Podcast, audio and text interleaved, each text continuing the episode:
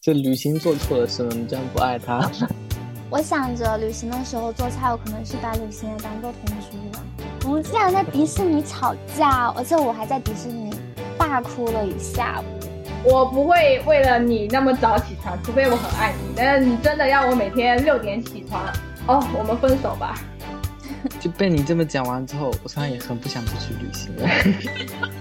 我觉得吧，旅行对我来说也是换一个城市生活。很多时候旅行，我到一个地方可能就换个地方喝奶茶，或者换个地方睡觉而已。人生的每个阶段，我不是都有这四样东西的。这样讲完之后，我又很期待去旅行了。大家好，欢迎收听土点茶的的第六期节目。呃，我是本来即将去旅行，但是因为疫情，然后去不了的王老师。这里是不爱旅行的康康，这里是一和前任旅行就开始便秘的亲自。为什么？为什么是便秘呢？我也不知道为什么，就是我和前任大概有旅行三四次吧，然后每次三四天，我们俩朝夕相处多少天，我就会便秘多少天。能不能收敛一下笑声？你真的一点都拉不出来呢。他跟我说，他跟我说，跟我在一起之后，他才知道原来仙女真的都是不拉屎的。我和他在一起就没有拉过屎过，而他好像就有地都能放屎。嗯。呃，我们的听众朋友们可能听到这里，你可能感到非常的疑惑。我们在聊呃便秘，但不是的，我们是来我们这期节目聊天的主题是呃跟旅行有关。然后呃，哎，你刚才说到那个便秘，我不知道你们你们有没有看那个蜡笔小新啊？哪一集啊？就是。蜡笔小新的妈妈那个美伢，她也经常会便秘。然后就是我比较喜欢看蜡笔小新的，就是很多集，就是他们全家出去旅行的那个主题相关的。嗯，然后他妈妈便秘吗？应该，呃，日常就便秘了吧？不单单是旅行的时候便秘，就就可能你比较。说不定他跟我反着来，就是日常的时候便秘，然后旅行的时候不便秘了。我就是日常的时候不便秘，每天很规律的一天一泡，但是旅行的时候我就能三四天不拉屎。你只和他一起哦，前男友限定哦。跟别人不会的哦。哦哦哦，你你只有那一位哦。放开自我了吗？啊，可能是脱口秀看多。哎，我的天哪！我我感觉看了这个场，我今天嗯，好，停不下来，我需要冷静。呃，我们回归很认真的讲，我们这期聊的是跟旅行有关的话题，不是便秘，不是便秘。嗯。那呃，我们先说一下一个，就是我们三个其实对旅行的这个态度跟想法其实是不一样的。然后呃，看看你可以先说一下，你是喜欢旅行还是不喜欢旅行呢？哦，我是不喜欢旅行的。刚才一句话介绍自己的时候，我就说了我不爱旅行。就是嗯，在很久之前吧，我也觉得啊，旅行挺好的。后面。这几年，我渐渐的发觉，其实我没有很爱旅行，我我不是一个爱旅行的人，是这样子的，所以我的态度对旅行就是不是很爱。那我们等下后面再具体的讲我为什么不爱吧。就旅行做错了什么，你这样不爱他？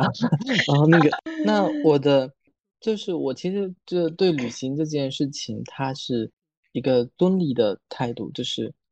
也喜欢，但有有时候也觉得很麻烦，所以重要的不是旅行这件事情啊。这个时候上价值会不会太奇怪？重要的不是旅行这件事情，而是跟你去旅行的人。嗯，所以我觉得 深以为然。我也差不多。王老师爆灯。我会去旅行的原因都得是因为亲朋好友他们想要出去，然后我才会去。这单纯我自己一个人的话，我就是在家里睡觉会。更好过去旅行。我我是有时候那个觉得收拾东西然后太麻烦，然后还要写攻略什么很麻烦，所以有时候对旅行这件事情的期待就会没那么的强烈。但如果说刚好跟我要去的那个人就是能给我带来一些有趣的东西的话，那我可能就会忽略掉这些麻烦的事情。晴子，你对旅行是怎样的一种态度呢？嗯，我还蛮喜欢旅行的，但是我觉得吧，旅行的前提是当下你要有热情，你，你要有好奇心，你要有钱，并且有时间。但是我人生的每个阶段，我不是都有这四样东西的，所以如果缺少其中一样东西的话，我可能就没那么喜欢旅行了。比如说现在我就没时间，没时间的话，像王老师说的，做攻略呀、收拾行李呀，会非常麻烦嘛。所以干脆就不旅行了。你现在难道不是没人吗？哎，我就说嘛，王老师刚刚吐槽那个开关一旦打开，就是非常毒舌的一个。那其实王老师说的也对，一个人的时候的话，你会觉得这些事情非常麻烦。但是如果你的旅行是两个人，就是甚至是多个人的时候。那些两人份、多人份的任务，就算是放到你一个人的身上，你都觉得不是事儿。哎，我那刚才这样子聊的话，我刚才其实应该在前面讲我为什么不爱旅行，因为就是你们刚才后面提到的一些点了。第一个就是成本嘛，时间成本、时间成本跟金钱成本是非常重要的。有可能就是嗯，以前没钱的时候吧，就有时间；那现在就是有钱没时间。但其实这两个两个成本就是非常的大，对我来说，现在就是觉得，特别是时间成本让我觉得在旅行中的消耗太大了。我宁可把这个时间放在家里头睡觉、充电，都好过出去旅行。就是比如说，大家工作以后，节假日以后才会有时间出去玩。那大家都挤在节假日的这个时候，就人就非常多，然后就会出现堵车。就有大量的时间是浪费在这种路途上面的。你其实到一个地方玩的话，你很多时候都是在坐在车上的，对，坐车排队，你根本没有什么呃游玩去真正去享受的那个过程。然后包括我，因为是个人原因，就是我会晕车嘛，我在车上的时间就是完全是浪费掉的。我在车上是不可能。看手机玩手机的，我那个只能够看着车窗外发呆或者睡觉。睡觉。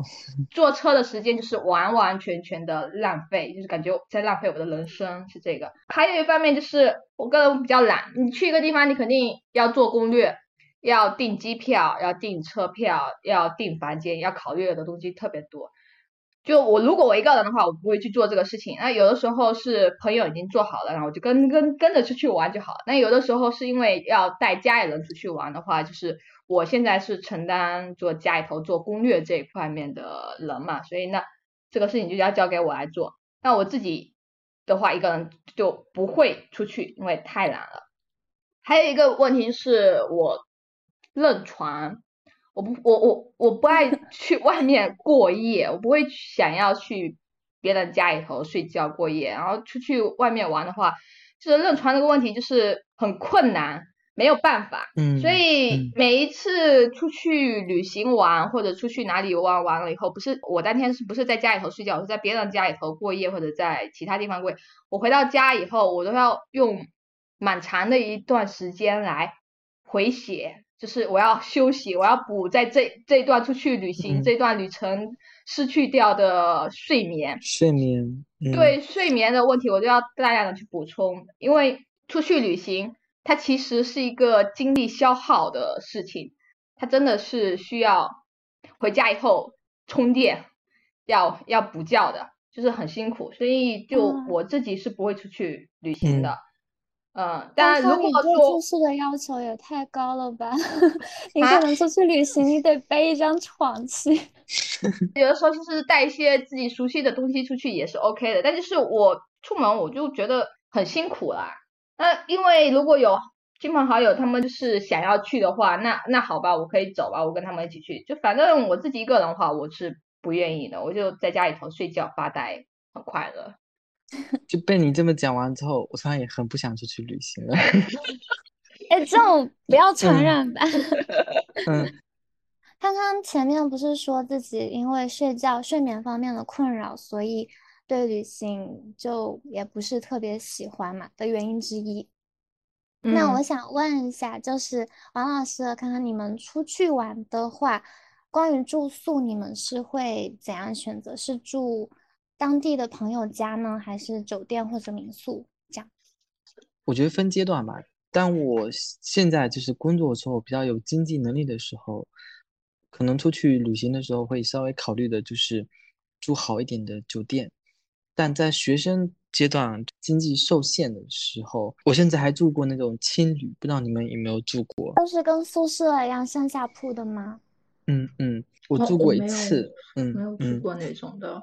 然后一般就是会选比较便宜的酒店嘛，但现在可能觉得出去玩也就几天嘛，就可能会把住宿考虑到一个比较合适的，就是住的比较舒服是首首选吧。因为我跟康康有点像，就是那种如果我去亲朋好友家睡觉，我可能一整晚都没有睡，因为我也是认床，所以就是我觉得，嗯，安静一点的酒店环境可能会增加这个旅旅途的一个体验感吧。因为睡眠不足，第二天有很多行程的话，会变成说是很糟糕的一个体验。但我觉得住那个青旅，还是你前面还说的哪种，就是民宿，嗯。对青旅跟民宿的话，其实它有也有很多有好玩的地方。因为我觉得住青旅的话，嗯，挺不错的，你们可以去尝试一下。但我觉得女孩子就算了吧，女孩子还是大建议，其实，嗯嗯嗯，也不太好。我没有住过青旅，但我住过民宿跟酒店。因为我出去旅行都是跟朋友跟家人一起出去，所以就是住的那种酒店的标间、双人双床的。然后家庭房的这种，所以我一直都是跟别人一起睡的。然后我们很夸张的时候是有四个人挤一间房间睡，就是两个女生挤一张床，两个男生挤一张床，然后我们挤在一间个房间睡。那是比较早的时候。干嘛？是那时候，那时候我们的想法就是把我们的旅游经费都拿去放在吃上面。对于出去玩。再好的条件对我来说，睡觉还是个问题啊！就是那就是一个陌生地方，我我该睡不着还是睡不着，所以就能睡就可以了。能够给个地方睡，其实我要求不是特别的高，因为没办法睡。我觉得康康的自我介绍可以改成：我是一旅行就变成豌豆公主的康康。但是太累的话，也是能够睡得着的。我我朋友有拍过我睡着，但那真的是很累，整个。行程每天跑来跑去坐车是非常辛苦的，是是睡得着，但是肯定睡得不舒服，没有在家里头睡得舒服那种那种安眠的状态，深度睡眠的状态。嗯嗯嗯。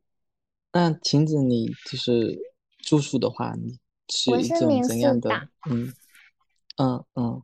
嗯，因为我觉得吧，旅行对我来说也是换一个城市生活。那这样是生活，青旅的话，换一个地方宿舍生活，对我来说好像有点。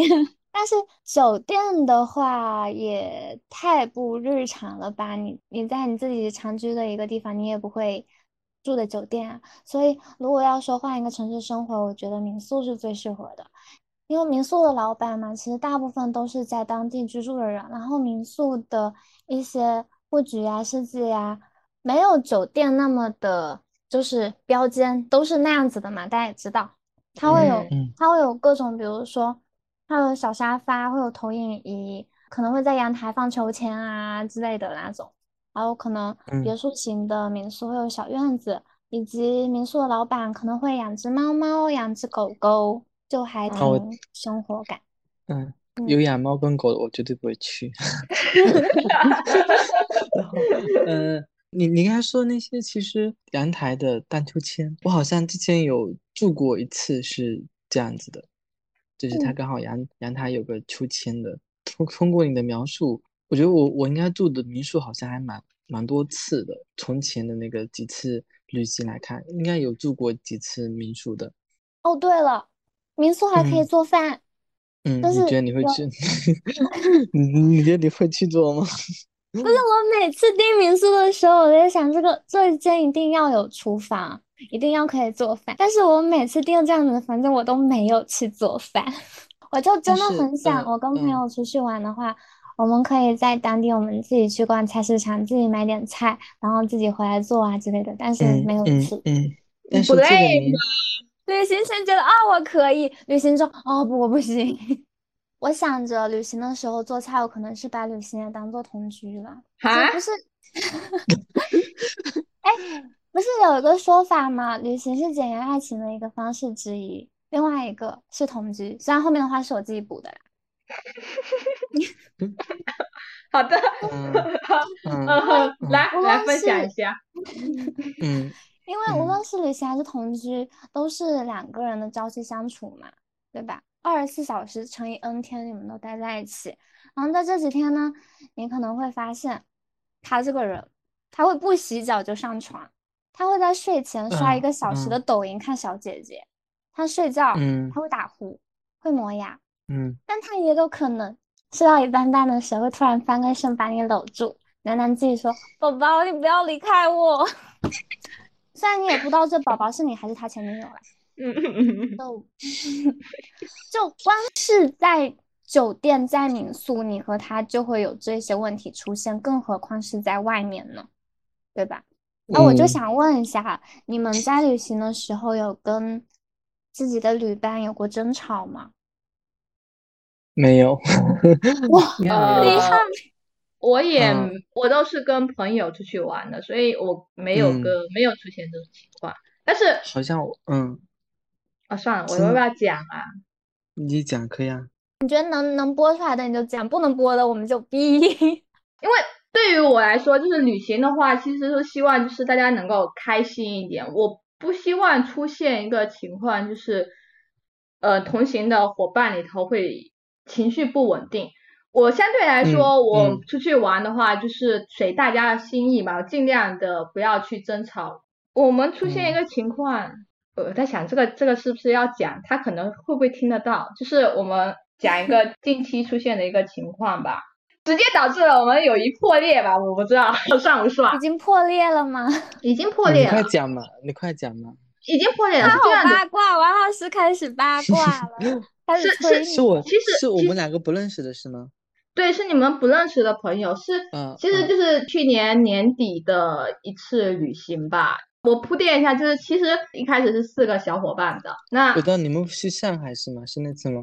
嗯，对，去上海的那一次，其实那嗯次旅行是是这样子，我们有一个小伙伴，他是是要去上海看病的，然后嗯我们嗯就想说陪他一起去看病。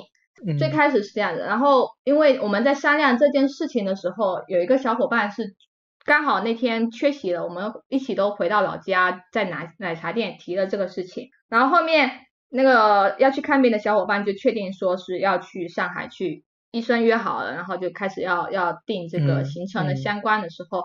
因为那天讨论的时候，就是我们三个小伙伴。那天讨论的时候，就是我们三个小伙伴，所以他就私聊我们，就是再确定一下是不是要去。在这个之前，因为我们有想到说要不要再去问那个另外一个小伙伴，就是没有在参与我们当天讨论的 A 小伙伴，那 A 小伙伴就没有回我们的消息了，那我们后面的友谊就破裂了。但我们后来反思一下，就是这位小伙伴，嗯，怕旅行中我们会出现矛盾，所以最开嗯始的时候嗯就已经把这个小伙伴可能不是非常的考虑的进去，但后来又觉得我们不能这样做，就是想要去联系他，但是他也不回我们，所以我们的友谊就破裂了。啊，是，而且嗯其实后面想一想看，我们甚至就是按照对于那位小伙伴的了解来说，可能我们在行程过程中也会出现争吵，极有可能出现争吵。就已经结束了。对，还没开始嗯就有可能已经结束，因为我们另外三个的状态就是，我去这个地点可去可不去，我们都无所谓。但是那位小伙伴，按照以往我们对他的印象，就是他认定了一个目标，他就要去做的这种性格，他是他这点我欣欣赏他的哦，他是认定的目标就是会做。但是我们另外的三个就是目标是不定的，而且我们很拖拉，很懒。就是我们可能定今天早上说 定说，哎，明天早上九点我们要出发，我们可能九点才起床，然后拖拖拖拖到十点十一点才出发。那对于那个小伙伴，他是按照那种按部就班的一个计划的性格来说，就会跟我们会出现矛盾，会出现摩擦。这对旅行他会被你们气死的。对，就是会有这个问题的，其实是。那因为我们就上次有说过去迪士尼玩嘛，我们几个最后面很多项目都直接不去了，因为真的觉得可以省就省，就我们会根据我们的时间去改变我们的行程。那我们的就会商量问一下可不可以，可不可以，可以，大家都和和气气的，然后只要是氛围开心就好。但是，嗯，就会有人会因为要想要完成的话，这个攻略上面的每一项计划、每个打卡的点，会让大家疲惫不堪嘛。所以，我怎么觉得康康是在意有所指于我？是你吗？是你吗？我还没跟你旅行过。是我。站台，远离那个被你的眼泪湿透的城市和你，我现在就要走了，你不要送我再想你。这是一列开往冬天的火车。因为我的性格也是比较那种随性的，很多时候旅行，我到一个地方可能就。换个地方喝奶茶，或者换个地方睡觉而已。但我觉得自己很开心。但有的人去一个地方，他会打卡嘛，就就把那个攻略写的非常的详细。这个时间要去什么，说做什么做什么。其实我是都可以。如果别人已经把攻略做好的话，我其实是可以照着这个行程来完成嘛。嗯，其实让我早起也可以。但我会觉得说，这个旅行其实它是舒服了，但是其实我不一定觉得特别的爽。所以我觉得说，这个我真的很能理解。你的心情，但我也能理解那些 要去打卡的 人的心情，所以我觉得，呃，可以综合一下吧。因为我懒得，我不想做攻略嘛。但但别人做了那么全的攻略的话，就想去的话，如果真的凑在一起的话，那就去嘛。嗯，对啊，我觉得攻略的话做出来肯定是大家都已经协商好的。嗯嗯，也不一定吧。我我我参与攻略这一块，我一般就是到那边后来说，哦。好好好，你说的对，你要去哪就要去哪，就就就去哪。就是我是我跟我朋友一起玩的时候，然后。我们去过武夷山嘛，然后他他会认为说，我跟他出去玩其实是很合拍的。我有跟他讲过说，你确定是这样的吗？因为我们没有很明确表示我对那个旅行的一个体验感是怎样，因为还蛮辛苦的。其实武夷山也没有多少个点，但他几乎每个很偏的点他都要去打卡，就就是说来了就来了，那一定要去看一下嘛。然后就 嗯就 对啊，然后就是那种六点，就是六点的，就是每天几乎都都是六点早上六点起床呢。所以，所以，嗯，所以你你能体会到我的那种心情。然后我们本来是那规划是三天嘛，结果因为我们太快了，就是，然后就是提前第三天早上就回去了。本来是那个第三天下午才回来的，但是因为我们一下子就把所有的点都给走完了，然后 好可怕，提前交卷 了，交卷走人。所以那个他去宁夏的时候也是他做攻略嘛，但是可能去不成，因为我还是很害怕这件事情，就就就 旅出阴影来了这个行。你知道夸张的点什么？夸张是第三天就要回去嘛，其实回去整天都没有什么事情，但是他还是要六点起床，我当时。好可怕哦！说六点起床，嗯，还能还能赶回福州一起吃午饭，就绝了。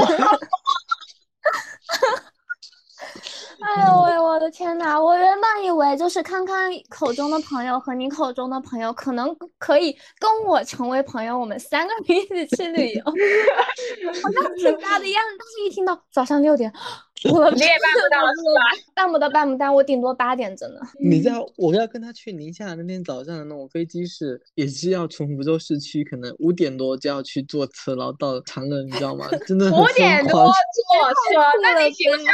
四点起床，就是我们是要，我们要坐最早那一班，因为最最早那一班其实是当天，我们是这样是，其实我们本来的行程是那天下午有个音乐会，但是音乐会是从十二点嘛，那意味着说我们是要么就提前一天到，要么就当天去嘛，那当天到就是坐七点的那班最合适，因为到了那个宁夏之后，然后再坐一下那个高铁就可以到我们要去。听那个音乐节的那个地方，所以它的行程真的很恐怖，你知道吗？哇，这太不如 这种这种行程真的是窒息我，我我我我会嗯，你自己去吧，我在家也老不 了，太可怕了。但因为我其其其实我又是那种，就是如果别人安排好了，其实要我早起，我又能做得到，所以我又觉得看这个我我只能看我爱不爱他，我爱他我可以，我不爱他我拒绝。确实，我不会为了你那么早起床，除非我很爱你。但是你真的要我每天六点起床，哦，我们分手吧。真的真的很夸张，你知道吗？就前面我为什么会问康康，他说的那个朋友不会就是我吧？是因为康康做的游乐园的那个假设其实还蛮像我的状态的。我之前去迪士尼的时候，就也是会精确到就什么时间段我要去看游乐园里面的哪个剧场的哪个演出，要 Oh 在！在入园之前，先去哪一个项目，然后去完 A 项目，我就要领个 B 项目的快速通行票，领完 B 的快速通行票，然后马上去前往 C 地点的项目。就是哦，幸我会我不是跟你去迪士尼，我也不会跟你去迪士尼，好吗？太可怕了。但是我那次迪士尼之行其实并不是很完美，嗯就我和是因为我和我的嗯嗯，是因为是因为中中途就比如说出了一点差错，导致中途后面吵架整个嗯吵架啦？对，我们竟然在迪士尼吵架，而且我还在迪士尼大哭了一下午。嗯哼你知道吵架原因是什么吗？你们知道迪士尼里面有个项目叫创极速飞轮吗？不知道，我是不会去迪士尼的。刚刚刚刚知道吗？就是那嗯个摩托车、过山车。啊，那个项目直接被我们砍掉了，我们砍掉了非常多的项目。那个有的为什么你们是害怕吗？还是要等太久？我们那时候不需要等太久，我们那天项目基本上如果要玩的话，可以全部玩遍。但是单纯因为太冷了，以及很多项目我们没有兴趣，然后我就觉得哦，我不去那个项目。然后他啊，一定要去吗？哦，不是很很一定要去，那就不去了吧。我们砍掉了非常多的项目，然后说的什么剧场演嗯出、什么烟花，哦，全部没有，我们提前回家了。我当时是去玩那个创极速飞轮嘛，它是一个过山车的项目，我特别喜欢游乐园里面的过山车项目。当时玩完第一遍后，我就问我的小伙伴，但其实也不是小伙伴，是前男友。嗯就是小伙伴。那我觉得说是小伙伴的话，别人会觉得你跟你小伙伴去游乐园玩，你还哭了一下午，你有病吧？那如果是说我要跟我的前男友，然后大家就说哦，前男友，怪不得，肯定是他的错。嗯嗯那我那我就说是我前男友吧。啊啊就是我和他玩创极速飞轮，玩第一遍的时候出来，我就很兴奋的跟他说：“哎，我们再玩一遍吧，我们再去排一遍吧。”然后他冷冷的跟我说了一句：“不了吧。”我说：“啊，为什么呀？”然后他就说：“你都已经玩了一次了，你还不知足吗，Oh my god！？” 突然气嗯氛就变得非常 down，我就不知道怎么回应他，有点哽住了，说不出话来，又有点想哭。我就在想，你为什么说话那么重呀？我只是刚刚玩了，我比较兴奋，我想玩第二遍而已。如果不行的话，你可以好好跟我说一下，跟我说你不大想玩了，你想休息一下之类的，你你可能有点累了，但是你前面没有让我体会到。可你是应该把他，嗯 你应该把他虚狗一边休息去，老娘要自己玩。然后自己跑去玩，对啊，本来本来就是啊，就是我觉得很奇怪啊。但是他说话嗯好伤人啊，嗯怎么嗯可以这样啊子说话对啊，对啊，所以我会记到成为现在，天上人这已经是过了很久的事情，但我记到现在，你怎么还不知足？这真的应该成为前男友。因为该这个我也不能理解，就是如果说一个项目我不想玩，但是对方想玩的话，那我就在旁边等等嘛嘛。对对啊，你干嘛要这样子泼人家，冷水嗯要讲这么嗯伤人嗯的话？他可能嗯是又觉得自己作为男友有一种责任感，一定要陪女友玩每个项目，他要玩什么就要陪他去，但是他又不想陪，所以他就直接想让我不想去，而不是让我去，他不去。然后我当时就很嗯伤心，嗯又气又恼又难过。当时我和他的头上都戴着《疯狂动物城》里面的朱迪和尼克的发箍嘛。嗯，然后当时我非常生气，我就气得把我头上的那个朱迪的兔耳朵给扔到了地上，然后走掉了。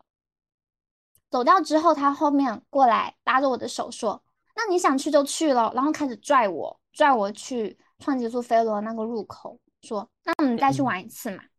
然后我当时在气头上，而且他也是在气头上，他说是气话，他根本不想陪我去，然后我就把他的手给甩开，哈，我不去了，我一点都不想去了。然后我就找到，我就我就找了路边的一个长椅，在那边坐着，我就开始哭。但是好笑的是，哭到一半半，迪士尼的那个花车巡游就开始了嘛，刚好就巡到我们在的那一个地方，在那一个地点。然后我就想，哦，花车巡游来了，我我现在时间差不多，我也要去看 花车巡游了。我就我就很像过着累，我就走到那个花车巡游的路边，我就开始占位子，我就在那边坐着，在那边等。然后嗯那个队伍就过来了，我就觉得我可能是里面最搞笑的一人，因为花车巡游的两边都是密密麻麻的人在那边站着或者坐着，排成两排嘛。嗯这里面嗯可能就只有我是在哭的，大家都在笑，嗯嗯，流泪，一边看着白雪公主以为你是感动的哭了呢。实现了多年的那种童话梦想。我就一边哭，我就一边和什么白雪公主，就是跟跟美人鱼挥手，跟仙利瑞拉 挥手，跟睡美人挥手，跟艾莎挥手。他们用余光瞟到我的时候，会不会特别困惑？为什么这个女生在哭啊？那小女生太感动了吧！哇，我一定要更卖力的向她微笑，更热力的向她表现我的能量，让她能够开心一点。心目中的公主了。你你应该问他们要不要买火柴。哎，嗯就这个经历还又好哭又好笑。然后我其实是领完迪士尼里面所有的 Fast Pass，嗯但是最后一个项目因为我哭太久了，即使有了快速通行票，我还没来得及去。嗯哦，我大概哭了三个小时吧。但是即使是哭了三个小时，但前面因为按照了我之前列好的就是游乐园的打卡步骤，我应该是一天我玩下来了十三个还是十二个项目，就包括看演出，我们还看了两场演出，那行程满满。大概是因为行程吧。啊，好辛苦哦！我也觉得蛮，我也觉得蛮哎辛，苦能不能不要说辛嗯苦，能不能说心疼我？我哭了三个小时，哎。就蛮好笑的呀。我也觉得挺好笑。嗯，刚才晴子分享了一个比较悲伤的，又悲伤又悲伤又好笑的旅行经历嘛。我讲一个，我觉得是比较我很随性的一个，就是有一次我去南京嘛，我觉得我是很夸张的一个人，就是我去南京，我都没有去中山陵，也没有去总统府。我去了就嗯，就我就我真的不会去那种就是那种什么旅游胜地打卡，我就我就很非常的随性，就是去找我同学嘛，就我同学当当时在南京读研，然后我就去了他们学校，就在逛他们学校，那么那么丑的学校我都逛了半天，你知道吗？然后我总共去南京才三天嘛，我用了半天待在他们学校看那么丑的理工科的院校的建筑，但是也觉得还蛮蛮愉快的吧，可能是因为跟同学比较久没有见面，所以这个旅行还是随性一点可能会好一点。去厦门玩的时候想去厦门大学嘛，然后嗯去厦门嗯大学的话，当时好像是因为学校有什么活动，就不让游客进出。后面是看是学生的话，学生拿着餐卡或者学生证才可以进出的。当时我们就一直借学生证借不到。我觉得这里就是一个旅行小 tip 了，嗯就旅行前一定要嗯带好自己的学生证、餐卡。但问题是我们都毕业了，而且毕业好多年了，好吗？毕业了。哦对哦，嗯，可能因为我们都是在福建嘛，今年不是暑假的时候，很多学生毕业之后，我觉得就是首选的都是去厦大。可能很多人的第一次旅行，福建的学生嘛，或者是福建的小孩第一次旅行，好像都是去厦门。我觉得厦门是一个可以发生很多故事的一个地方。我去厦门去了三次吧，去了三次啊还是四嗯次，最后一次才进了厦门大学。前面几次要不是因为校庆或者别的一些原因，然后就关门。其中有一次，因为厦大关门不让进，我就和我的朋友，拐到了旁边的南普陀寺去玩。当时我旅游的心态是，我去一个地方，我一定会拍非常多非常多的照片，即使这些照片我从来都不发朋友圈。然后在嗯南普陀寺呢，我在寺庙我竟然也拍照啊！我就拿着自拍杆嘛，嗯，要拍照不是很正常的吗？我还以为你给南普陀的每一条鱼都拍了照片呢。没有，但是我我几乎在它的每一个 角落都拍了照片。在南普陀的门口，我就想把我自拍杆上面的手机给取下来嘛，但是取下来没有拉稳，手机就砸到地上，然后就裂了。我觉得我对厦门的记忆，这个是印象深刻、最深你刻的这之一了吧？你的记忆都是跟有点悲惨故事挂钩的东西啊。有好的啦，也有好的啦，我我们可我就以后就面聊一聊嗯好的。我突然想个很无厘头、很无厘头的事情，就是你说你在南普陀拍照嘛，人家可能嗯那个是菩萨什么显灵，就就让你不让你不要拍照，你不要拍，他就给你手机，我就拍觉得应到你的手该是这样，这个人真的太过分了。原来寺庙也要拍个不停的，都不知道有啥好拍的。结果结果你跟你拍那么多照片，只修自己，没有修那些菩萨，这才是原罪。不是啊，照片都没了好吗？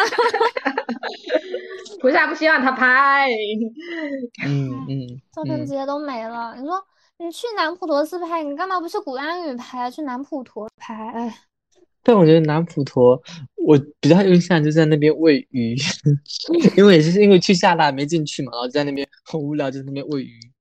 哦，我好像也是，哎，不不过没有喂鱼啦，是在那边看鱼、看游客，游客特别多。我那时候也是暑假吧，他们好像是小学期吧，他们要上课，然啊，后对对对，差不多。对，嗯要等到傍晚的时候才会开放给游客进去的，所以我是后面晚上才去，白天的时候也在那边普普陀寺那边悠哉悠哉的，等我闺蜜过来，嗯。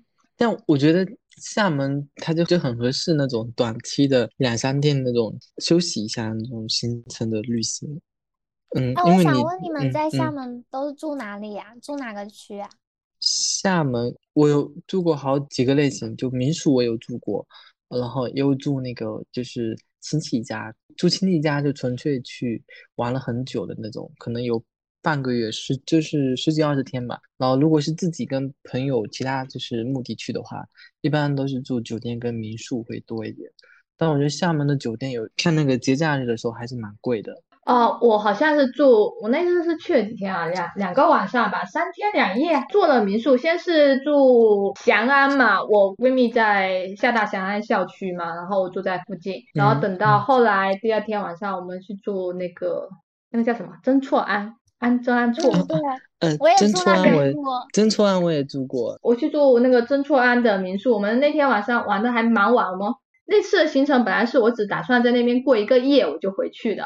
就要回来的，然后后面行程就是改变了，然后那天晚上就后面改了动车票，然后又留在那边过夜。过夜的时候很临时的去找住所嘛，然后就在曾厝垵里头找了一间民宿，双床的嘛。那我们是三个人嘛，后来就把那个双床并在一起。我们那天晚上出去玩酒吧，酒吧关的好早哦，那个那个地方的酒吧怎么会关那么早？是吗好像？是非常早，好像是十点还是还是什么时候就就不能唱了，就不能够嗨了，你明白吗？那你们当时去的时候不是旺季啦？夏天啊，暑假呀，那怎么会？那怎么会还有空房间？而且酒吧还那么早？对就是有还有房，就是有房间，然后那个房间其实条件一般般吧，反正就是挺小间的，然后酒吧就很很早就就关了呀。我们还本来还玩，打算玩很晚，就很早就关了，关了我们就回回民宿去斗地主了。嗯科学了。忘记怎么五九八了？我有床，有房间。很很很早了，那是前几年了，前几年的事情了，很很蛮早的时候了。我就我发现好像一堆人出去玩的时候，就一般都是在酒店里面玩游戏、打牌各种。啊、哦哦，可是差不多。我还有蛮多次嗯这种经历的。比较人多出去玩的时候，都是在酒店里面打牌、喝酒，然后玩各种游戏。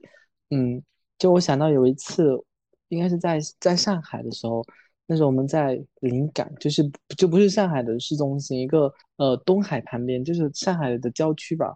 哦，但是那个旁边是东海，也是比较多人。然后我们也是玩游戏，很多人就是为了看那个日出嘛。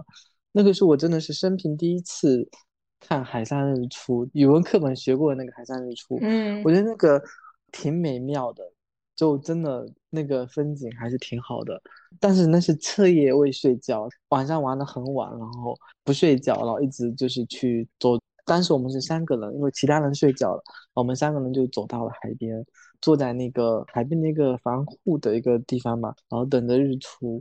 但是就有很多那种呃旅游的那种阿姨，就我第一次认意识到说，呃，就后面我们吐槽那些中老年人旅行就会拿着一个纱布嘛，然后在在那边摆各种姿势，然后旁边会有一两个老头给他们拍照嘛。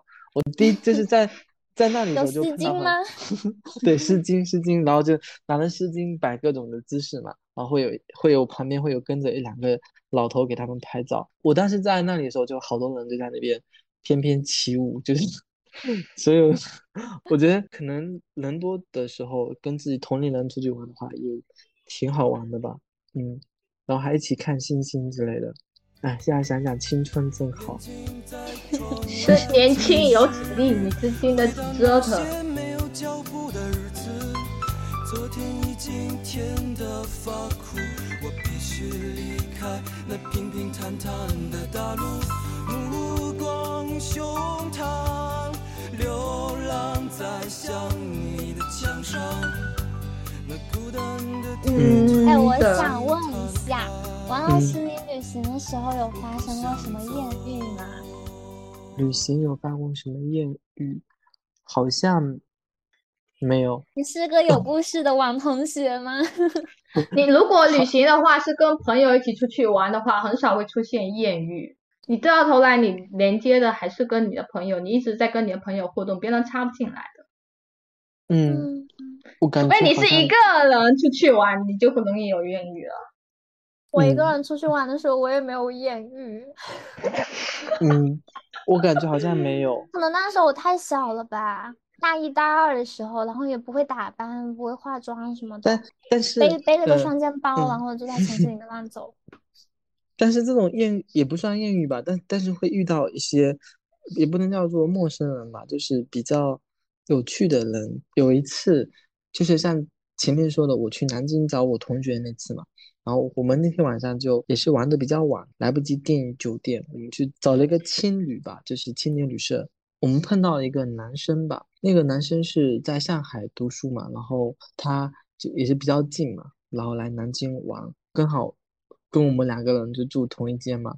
然后第二天那个人还挺挺奇葩的，那那个人第二天还跟我们一起出去玩，就是刚好有很多可以聊得来的话题，就会如果我觉得选择青年旅社的话，可能就会碰到一些随行的人吧。但我觉得女生的话还是要慎重的去考虑一下，最好是不要一个人，可以是有随同的人可能会好一点。因为在短暂的旅途当中，呃，不会有那种很多的深入的接触嘛，但是我们可能表现出来都是自己最好的一面嘛，所以你会觉得说，哎，跟这个人短暂的相处二十四个小时，或者是更短的时间，在这个时间里面，我觉得是个很不错的一个体验。所以我觉得可能旅途的一个意义就是在遇到不一样的人吧，嗯，所以可能这个我觉得选择旅途的形式有关。如果是像我刚才这种是跟自己的好朋友出去的话，那如果去认识别的人，其实也挺有趣的。那如果是情侣的话，那就算了吧。如果情侣还有艳遇的话，那真是太可怕了吧。我出去玩的话，因为都是跟朋友，我们的活动范围就是很明显的一个集体的一个状态，别人参与不进来我们的话题，然后我们也嗯不会说去特别的留意呃陌生人。当然，如果有有发生交集有交流，我们也也是正常的大方的交流啊。就可能还因为我们出去玩，很多时候都是几个女生一起的，就是警惕性吧，有相当一部分我的同行的小伙伴那种警惕性、那种安全的意识非常的高，所以不太会真的嗯去跟陌生人嗯有非嗯常多的接触，透露我们的行程啊相关的。嗯嗯，那可能就男生这点会好一点。印象中是前不久吧，疫情前的那二零年的一月，当时我去那个温州听一个音乐节嘛，然后也也是住一个民宿，但是那个我们住的那个民宿其实它是在呃山沟沟里面，然后我们订的民宿是在另外一个镇，但是。就是那个民宿老板还挺好的，他联系了，就是跟我们联系说谁谁谁也住他的民宿嘛，那我们可以一起去搭车去嘛。那等但等于说是整个音乐节结束完之后，我才知道说，哎，今天谁跟我住同一个民宿。我跟南京这个地方还蛮蛮有缘分的，但是呃，跟我一起住的那个民宿的人，那个人也是在南在南京读研，就我跟他就是也聊得比较来，然后一起吃夜宵，但第二天就是各自回到了各自的。城市嘛，就我觉得可能如果从安全认真保障的安全措施这点情况下，我觉得是可以去接触一定的人，会增加你这个旅行的一个体验。就尽管是我们回到各自的城市之后，也没有怎么联系嘛，可能偶尔朋友圈点点赞、评评论，大概知道说，哎，呃，他又去了哪里，然后我又去了哪里。所以我觉得，也许可能这辈子都不会再见面了，但是你会觉得，在这趟旅行里面有这么一。一个小插曲，这样一个有趣的人物出现在你的生命的某个节点里，他给你带来了一些东西吧。可能是，比如说他跟你吃了同一顿的夜宵，然后你们谈了一下各自的这个成长经历，我觉得还是挺不错的吧。这样讲完之后，我又很期待去旅行了。嗯，你在拍公路片吗？什么？啊？哦哦哦，就我大概懂了。那所以我觉得。旅行就有时候就一个人出去玩也挺好的，你不用有那么多的负担嘛。绚丽多彩的旅行可能会因为七七八八的争执而黯然失色，但可能一开始平淡无奇的旅行会因为我们有各种各样的相遇而变得多姿多彩起来。旅行的意义可能就是像王老师说的那样，认识一些有趣的人嘛。但它的意义也可能是离开一些无趣的人。所以我想，嗯，想问一下，你们有没有因为旅行而离开一些人的经历？我没有，你还没有旅行就已经离开了他，好吗？还你没有？呃，我我刚想说，就是有时候选择旅行，可能是要摆脱，不一定说是离开一个人，可能是要离开一种生活方式，就是。摆脱一种生活方式，或者是跳脱当下的这个生活的状态嘛？就其实做了这样的一个决定之后，才去旅行。我觉得说旅行一个，你还有提到可能是很多旅行带着很多呃浪漫的色彩，但如果说你旅行回来之后，依然要面对这些现实生活，或者说你想要摆脱的呢，依然没有摆脱，那这个旅行可能它只是短暂的一个休息。我一般会选择旅行是在一个事情告一段落之后，然后出去放个假，但回来之后可能是一种新的生活状态。所以我觉得旅旅行其实还是要看节点。王老师作为语文老师偏题了，审题不准确。我是问旅行的意义，而不是旅行的目的。啊，对，而而且这里头的表述有点矛盾。比如你们留着留着来批判他，写这一段。矛盾在哪里？你说。你刚才讲到是说旅行想要说是换种方式摆脱，但是你实际上你的情况是你已经结束一种方式，你并没有通过旅旅行这件事情去摆脱，你就是单纯的休息。没有人能够通过旅行能够。摆脱他的生活方式啊，嗯，所以我是说，那蝴蝶这里的总结不对。就是 我的我的意思说是，因为我是顺着晴子刚才说的，说那个旅行这件事情能不能摆脱一些人跟一些呃事情嘛？那我我我就跟他说，如果你旅行完回来之后依然是一样的生活状态的情况下，那这个旅行其实只是休息，然后你要重回到你的城市重新面对这些七七八八的生活的事情嘛。但如果我偏向于的旅行是说，我结束了一个东西之后，然后去放个假去旅行，然后再开始新的生活。那这个地方的旅行，就它的意义可能就不一样嘛。在我们回到了前面他问的我我的问题，旅行的意义是什么？那旅行的意义要取决于你当下的一个生活的状态嘛。因为毕竟旅行我们是去到了另外一个环境，就是跟我们原来的生活有一点点不一样的环境。旅行的意义应该。可能你是想说那首歌吧？好了好了好了，我来帮 王老师圆一下吧。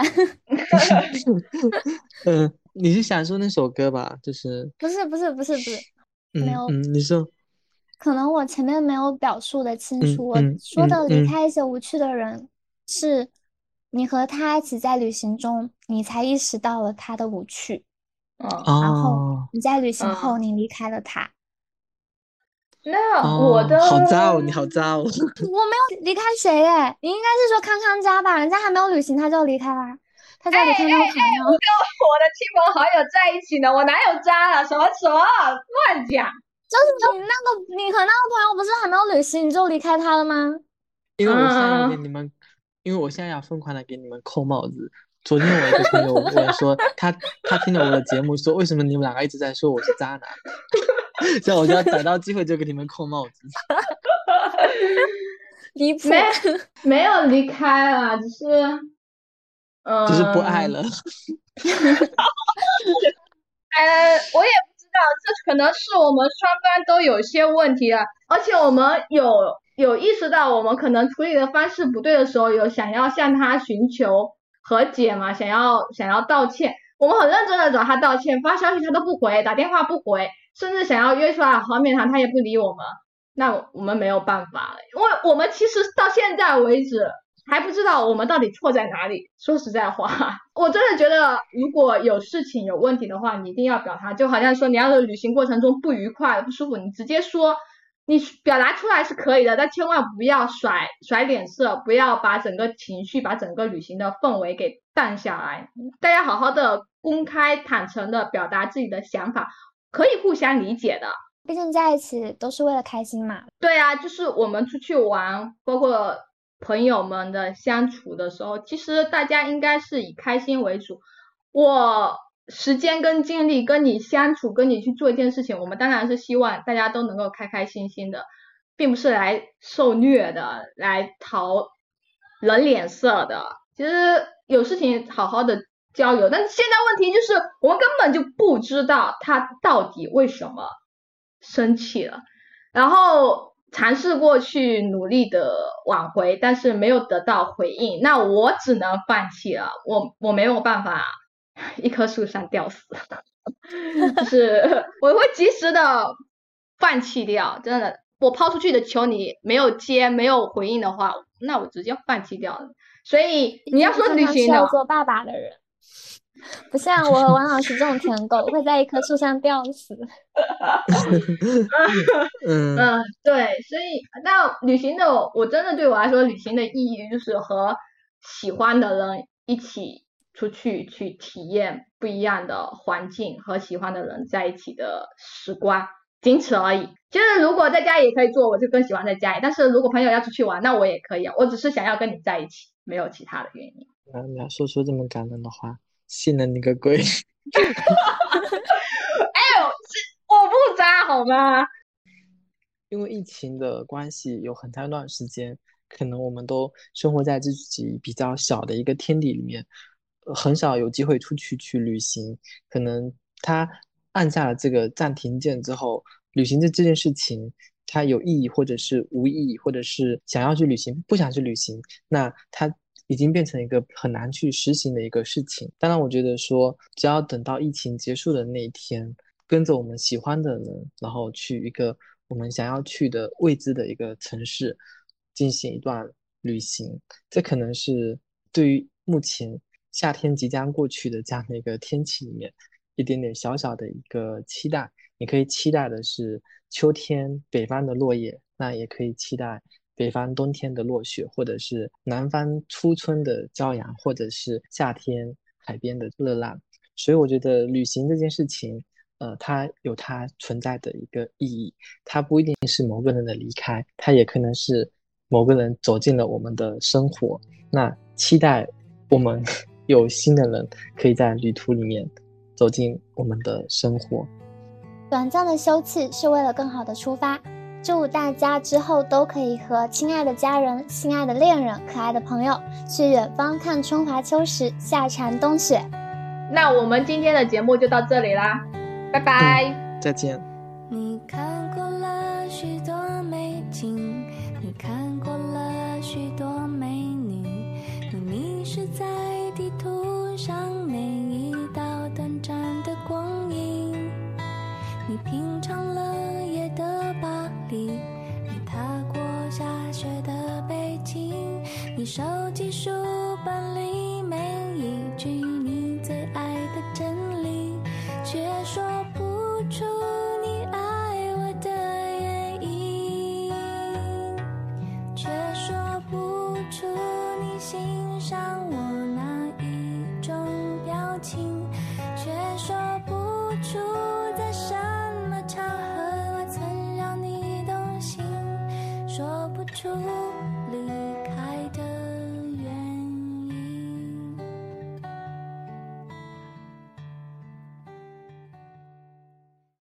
的休憩是为了更好的出发。那希望之后大家都可以和心爱的恋人、可爱的朋友去远方看花开花谢和日还有升。哎家人吗？